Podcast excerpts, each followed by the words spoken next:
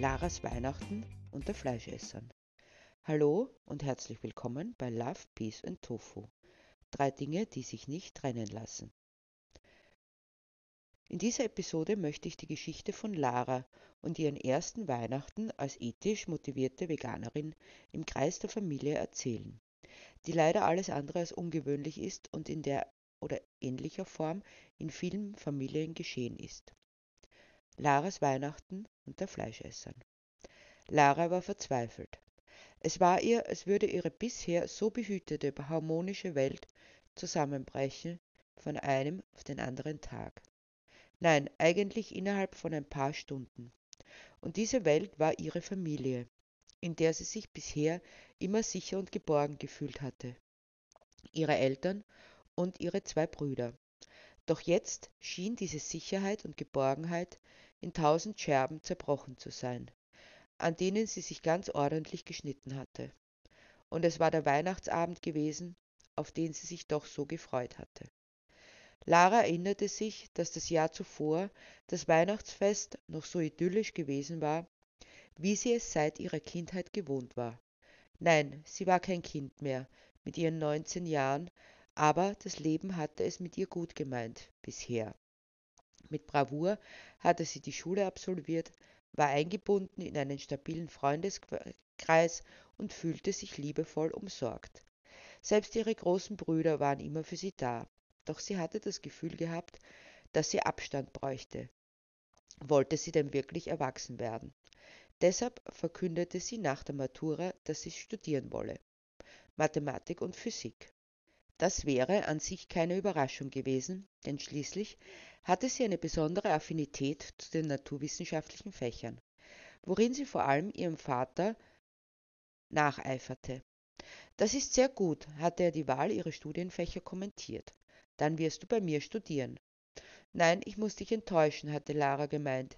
Ich würde gern nach Graz gehen und nicht in Wien bleiben. Sie hatte genau gespürt, dass sich ihr Vater vor den Kopf gestoßen gefühlt hatte als wenn sie vor ihm hatte fliehen wollen. Deshalb hatte sie ihm ihre Beweggründe genau erklärt und letztendlich hatte er sie scheinbar akzeptiert. Wohlgemut hatte sie ihr Studium in Graz angetreten und war brav zu Weihnachten nach Hause gefahren.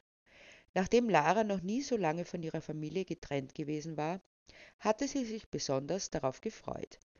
Ihre Mutter hatte sie noch mehr verwöhnt als sonst. Weißt du, Lara, hatte sie in einer ruhigen Minute gestanden, Deine Brüder sind dir schon längst aus dem Haus. Du warst mein Nesthäkchen, und jetzt, wo du auch ausgezogen bist, fühlt sich alles so leer an. Aber es ist schon richtig so. Ich finde es gut, wenn du deinen Weg gehst, so wie du es für richtig hältst. Mit diesem wohligen Gefühl war Lara einige Tage später wieder nach Graz zurückgefahren. Die Ferien waren zwar noch nicht zu Ende, aber sie hatte sehr viel zu tun. So wollte sie diese Zeit noch nutzen, um zu lernen. Eines Nachmittags, als ihr der Kopf schon geraucht hatte vom vielen Lernen, beschloss sie, einen Spaziergang durch die Innenstadt zu machen. Dabei war sie auf eine Kundgebung des VGT gestoßen. Verein gegen Tierfabriken hatte sie gelesen. Vegan für die Tiere hatte auf einem anderen Transparent gestanden. Sie hatte sich bisher nicht viele Gedanken gemacht. Natürlich war ihr bewusst, dass es auch Verfehlungen in der Tierhaltung gab, aber richtig informiert hatte sie sich bisher nicht.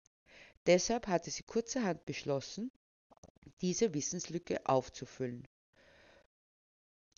Deshalb war sie zu dem Stand gegangen und hatte sich alles erzählen lassen. Eineinhalb Stunden später war ihr Entschluss festgestanden. Sie musste vegan werden denn sie wollte nicht mehr Teil dieses ausbeuterischen, lebensverachtenden Systems sein. Eine ziemlich weitreichende Veränderung. Doch sie hatte von Anfang an tatkräftige Unterstützung von den AktivistInnen des VGT bekommen. Das war auch der Grund, warum sie es nicht dabei belassen hatte, vegan zu werden, sondern sie wurde auch aktiv. Hatte quasi den Platz gewechselt, sodass sie nun ihrerseits Informationen weitergab und Bewusstseinsarbeit leistete. Eine Woche später hatte sie ihren Eltern von den Neuerungen in ihrem Leben berichtet. Ihre Mutter hatte von Anfang an Verständnis gezeigt. Doch ihr Vater hatte bloß gemeint, das wird sich schon wieder auswachsen. So einen Unsinn hält sie sicher nicht lange durch. Entgegen dieser Prophezeiung hatte sie nicht nur durchgehalten, ihre Sicherheit, das Richtige zu tun, hatte sich von Tag zu Tag mehr verfestigt. Natürlich hatte sie einiges an Widerstand erlebt, doch es hatte ihr nicht allzu viel ausgemacht. Denn sie war überzeugt davon, dass es sich dabei um Menschen handelte, die es eben noch nicht besser wussten. Sie war während dieses Jahres nicht nach Hause gefahren, auch weil sie den Sommer über in einem veganen Café in Graz gearbeitet hatte. Aber wohl auch, weil sie sich unsterblich verliebt hatte. So war ihr nächster Besuch in ihrem Elternhaus der zu Weihnachten gewesen, dieses schrecklichste aller Weihnachten. Lara hatte von Anfang an ein mulmiges Gefühl gehabt. Nicht, dass es einen besonderen Anlass gab. Eigentlich hätte sie sich freuen müssen. Ihre Mutter hatte sie in den letzten Tagen vor dem heiligen Abend immer wieder gefragt, was man denn so esse als Veganerin und was sie kochen könnte. Lara hatte ihr mehr als bereitwillig Auskunft gegeben. Je mehr sie sich ausgetauscht hatten, desto mehr hatte Lara den Eindruck, dass ihre Mutter sogar Spaß daran gefunden hatte. Doch ihre Mutter, die ihren Namen Sophie, die Weisheit, zurecht trug, war immer schon ein sehr offener, unkonventioneller und experimentierfreudiger Mensch gewesen. Mehr Sorgen hatte sie sich wegen ihres Vaters gemacht, der sehr konservativ war und große Stücke auf Traditionen hielt ebenso wie ihre Brüder, die ihrem Vater in sehr vielem nacheiferten. Dementsprechend zaghaft hatte sie die Wohnung ihrer Eltern betreten. Sophie war sofort aus der Küche zu ihr gegangen, freudestrahlend und voller Herzlichkeit. Lara, wie schön, dass du da bist, hatte sie ihrer Tochter gesagt und schloss sie in die Arme. Lara hatte die Umarmung erwidert, und es war ihr ein wenig leichter geworden. Wie töricht du doch bist, hatte sie sich selbst gescholten. Was sollte denn schon schief gehen? Geh zu deinem Vater und zu deinen Brüdern, hatte nun Sophie ihre Tochter aufgefordert. Die drei sitzen mit ihrem obligatorischen Whisky in der Bibliothek. Ich mache nur noch schnell alles fertig und dann können wir essen. Sag ihnen, sie sollen in zehn Minuten ins Esszimmer kommen. Damit hatte sie sich umgedreht und zurück in die Küche gehen wollen, als sie von Lara aufgehalten wurde. Soll ich dir nicht zur Hand gehen? hatte sie gefragt. So ein Unsinn. Du bist heute da, um dich verwöhnen zu lassen, hatte ihre Mutter widersprochen und Lara in Richtung des besagten Zimmers gescheucht. Vorsichtig hatte Lara die Tür zur Bibliothek geöffnet. Im Kamin hatte ein anheimelndes Feuer gebrannt und beim großen Fenster hatte der Weihnachtsbaum gestanden.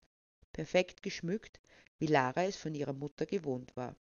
Die drei Männer hatten in tiefen Fauteuils gesessen und die goldbraune Flüssigkeit aus entsprechenden Gläsern getrunken. Als sie die Türe ganz geöffnet hatte, hatten die drei ihr angeregtes Gespräch unterbrochen und sich ihr zugewandt. Ach, die verlorene Tochter kehrt zurück, hatte ihr Vater lapidar verkündet. Lara hatte nicht sagen können, ob noch immer ihr Weggang nach Graz zwischen ihnen gestanden hatte, was ihr Vater als Affront gegen seine Person aufgefasst haben könnte, oder die Tatsache, dass sie vom normalen Weg, wie er es wohl gesehen hatte, abgewichen war und nun vegan lebte. Dafür hatten zumindest ihre Brüder sie mit einer Umarmung und einer gewissen linkischen Herzlichkeit empfangen. Allzu sehr hatten sie sich ihre Freude allerdings nicht anmerken lassen dürfen, denn ihnen war die Spannung zwischen Vater und Tochter sicherlich nicht entgangen wenn der Vater nicht sowieso darüber gesprochen hatte. Ihre Brüder waren zwar eigenständige erwachsene Männer, hatten es aber dennoch nicht geschafft, sich der Autorität ihres Vaters nicht zu unterwerfen, was Lara nicht verstand, da sie in keinerlei Abhängigkeitsverhältnis standen. Vielleicht war es einfach normal, was auch immer das heißen mochte, dass die meisten Menschen gegenüber ihren Eltern immer Kinder blieben, deren Wohlwollen sie nicht verlieren mochten. Ich freue mich auch, euch zu sehen, hatte Lara erklärt, ohne sich von der Spitze ihres Vaters verunsichern zu lassen. Und ich soll euch ausrichten, dass wir in zehn Minuten ins Esszimmer kommen sollen. Wie geht es übrigens mit deinen Studien voran? Ich hoffe doch gut, hatte ihr Vater unvermittelt eingeworfen. Sehr gut sogar, hatte Lara trocken erwidert, die sich im Klaren darüber war, dass ihr Vater mit den Kollegen in Graz in Kontakt war und dementsprechende Erkundigungen eingeholt hatte. Deshalb hatte sie hinzugesetzt, wie du sehr genau weißt. Gut, dann lasst uns mal die Gans verschmausen, hatte ihr Vater wiederum das Thema spontan ändernd eingeworfen und dabei Lara mit einem hämischen Blick bedacht, die jedoch, scheinbar unberührt, kehrt gemacht hatte, um ihnen voran ins Wohnzimmer zu gehen. Tatsächlich stand mitten auf dem Tisch die obligatorische Gans, daneben Rotkraut und Knödel. Letztes Jahr hatte Lara noch davon gegessen. Und wenn sie ehrlich war, so hatte es ihr geschmeckt. Doch da hatte sie nur das Fleisch gesehen, ganz im Gegensatz zu diesem Abend. Das mulmige Gefühl war mit voller Wucht zurückgekehrt. Setzt euch doch, hatte ihre Mutter sie aufgefordert, woraufhin alle dieser Aufforderung Folge geleistet hatten. Der Tisch war wunderschön gedeckt. Ein dezent besticktes Tischtuch hatte darauf gelegen, begleitet von den passenden Servetten und einem darauf abgestimmten Service. Kerzen hatten gebrannt und es hätte alles wunderschön sein können. Wäre da nicht das tote Tier darauf gestanden?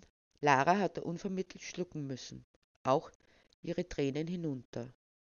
Das Fest der Liebe ist ein Fest des Todes eigentlich, hatte sie gedacht, es aber nicht ausgesprochen, während sie ihren Platz eingenommen hatte. Sehr schön, hatte sie ihrem Vater sagen hören. Nun wollen wir das Tischgebet sprechen und dann gemeinsam diesen wunderbaren Vogel verspeisen, den Gott uns in seiner Weisheit zur Speise geschenkt hat. Automatisch hatten alle die Hände gefaltet und die Augen gesenkt, während der Herr des Hauses besagtes Gebet sprach. Nun, dann lasst uns anfangen, hatte er erklärt und das Tranchieren übernommen. Lara, du wirst auch das essen müssen, denn bei uns gibt es keine Extrawürste. Außerdem ist es schrecklich ungesund, kein Fleisch zu essen. Es ist quasi gegen die göttliche Ordnung und macht krank, hat er des Weiteren erklärt. Warum machst du das überhaupt? Weil ich gesehen habe, wie die Tiere leiden und ich möchte nicht, dass sie wegen mir leiden müssen, hatte Lara schlicht geantwortet. Ich will nicht, dass auch nur ein einziges Lebewesen wegen mir ausgebeutet und getötet wird. Mehr hatte sie nicht gesagt, doch sie hatte beobachten können, wie die Lippen ihres Vaters schmal wurden, er die Augen verengt hatte und sein Gesicht vor Zorn rot angelaufen war. Aber ich, ich beteilige mich daran? Mir wirfst du vor, dass ich Leid verursache und quäle und was nicht noch alles? hatte er sie angeschrien. Was geht bloß in deinem kranken, vegan versifften Hirn vor? Es war ein Angriff gewesen, und Lara hätte sich am liebsten verkrochen. Dann hatte er theatralisch den Krawattenknopf gelockert, was Lara dazu genutzt hatte, um einzuwerfen, dass sie das nicht gesagt hätte, sondern nur ihre Beweggründe formuliert hatte. Aber immerhin, heute kriegst du nichts von dieser Pampe, außer du isst nur Rotkraut, denn die Knödel sind sicher nicht vegan, hatte er hämisch angemerkt. Immer noch keuchend vor Wut hatte er sich gesetzt. Die Knödel waren schon immer vegan, hatte nun Sophie erklärt und ich habe für uns beide, für Lara und mich, extra veganen Braten gemacht. Da erst war dem Vater bewusst geworden, dass neben dem Teller, auf dem die tote Gans lag, noch ein kleinerer gestanden hatte, auf dem sich eine Art Braten befunden hatte. Du kannst gerne kosten, hatte nun Laras Mutter erklärt, wobei Lara aufgefallen war, dass sie nur mühsam ein Lachen zu unterdrücken gesucht hatte. Habe ich dir nicht ausdrücklich erklärt, dass du auf gar keinen Fall für die da extra kochen darfst? hatte der Vater wutschnaubend gefragt. Hast du durchaus, mein Lieber, hatte die Mutter trocken erwidert. Aber ich habe auch nicht extra für Lara gekocht, sondern für Lara und mich. Denn ich habe mich auch schlau gemacht und bin nun ihrer Meinung. Ich will nicht mehr an der Ausbeutung beteiligt sein. So werde ich also in meinem eigenen Haus verraten, war es dem Vater entfahren. Dann hast auch du unter meinem Dach nichts mehr verloren. Soll mir recht sein, hatte darauf Sophie lapidar erklärt. Ich komme sehr gut ohne dich klar. Ist nur die Frage, ob du es auch kannst. Deine despotische Art ist mir schon lange ein Dorn im Auge. Komm, Lara, wir gehen. Damit hatte die Mutter die Servette ordentlich zusammengelegt und mit Lara den Raum verlassen, während die Männer das Treiben mit offenem Mund beobachtet hatten. Von einem auf den anderen Moment war Laras Familie auseinandergebrochen. Das hatte ich nicht gewollt, hatte Lara ihrer Mutter gegenüber erklärt, als sie, das Nötigste mit sich führend, im Zug nach Graz gesessen hatten. Ich weiß, aber das war schon lange überfällig. Es hat mir gezeigt, wie wenig Respekt dein Vater für uns hat und wohl auch Liebe. Vielleicht kann er nicht anders, aber ich werde nicht den Rest meines Lebens mit ihm verbringen, nicht, wenn er so ist, hatte Sophie erklärt. Ich weiß nicht, ob er es versteht, aber wenn nicht, kann ich auch nichts machen. So waren diese Weihnachten verlaufen und Lara war immer noch todtraurig.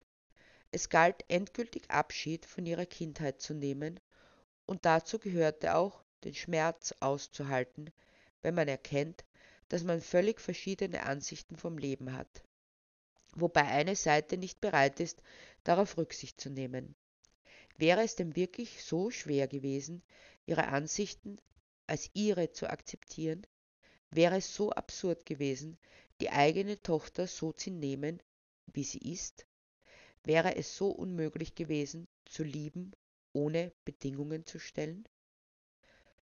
Gerade beim Thema Veganismus zerbrechen oft enge Beziehungen, was wohl daran liegt, dass die vegane Lebensweise, wie bei Laras Vater, als inhärenter Vorwurf verstanden wird an der Lebensweise als Fleischesserin. Man braucht es nicht zu sagen, es wird einfach unterstellt, dass man das denkt. Eine unaufgeregte Auseinandersetzung ist oft nicht möglich, gerade dort, wo Emotionen im Spiel sind. Deshalb wünsche ich allen Menschen, dass sie lernen, einander zu verstehen, gerade in so engen Beziehungen, wie es die familiären darstellen sollten. Natürlich auch ein Verstehen, dass die Liebe sich vor allem darin ausdrückt, dass wir leben, leben lassen und uns daran erfreuen, es nicht nehmen, um die Grundvoraussetzungen zu schaffen für eine Welt voller Love, Peace and Tofu.